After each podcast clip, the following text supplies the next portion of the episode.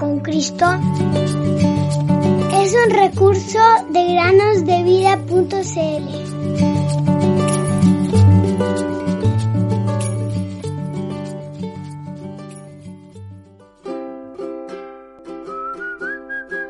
Mis ovejas oyen mi voz y yo las conozco y me siguen. Juan 10:27 Buenos días niños, ¿cómo están? Bienvenidos a meditar con nosotros. Déjame hacerte una pregunta para comenzar. ¿Tienes algún lugar favorito? ¿Un sitio en el que puedas relajarte y disfrutar de la presencia de Dios? Bueno, tal vez sea en tu jardín, en una hamaca o columpio o bajo un árbol especial. A mí me gusta sentarme en mi jardín tranquilamente, bajo los árboles, escuchando las aves cantar y percibir el dulce olor de las flores en primavera.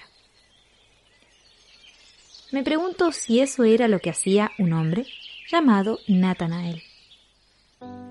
Un día llegó su amigo Felipe y le dijo que él y otros habían encontrado a la única persona del mundo que habían estado buscando, el hombre que había venido a salvar a su pueblo, Israel.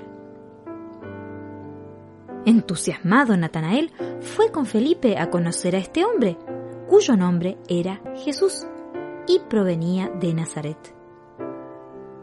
Aunque Natanael iba con algo de prejuicio, porque la aldea de la cual provenía este hombre tenía una mala reputación, él se sorprendió mucho porque apenas acababa de llegar, Jesús le habló como si lo conociera de antes.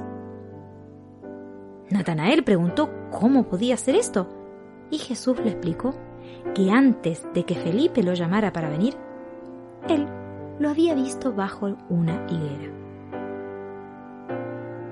Es sorprendente que Jesús supiera exactamente dónde estaba Natanael. Bueno, Él también sabe dónde estamos nosotros. Sabe a la perfección dónde estamos y qué hacemos. Espero que siempre estemos dispuestos a ir a su encuentro y a decir lo que dijo Natanael. Tú eres el Hijo de Dios. Tú eres el Rey de Israel. Juan 1.49. Es muy importante que tengas un lugar especial en el cual hables con Dios.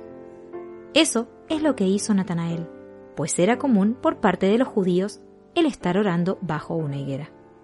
De manera que aquel Dios a quien le había estado orando es el mismo que le dijo, antes que Felipe te llamara, te vi. Qué poderoso testimonio de la divinidad de Jesucristo.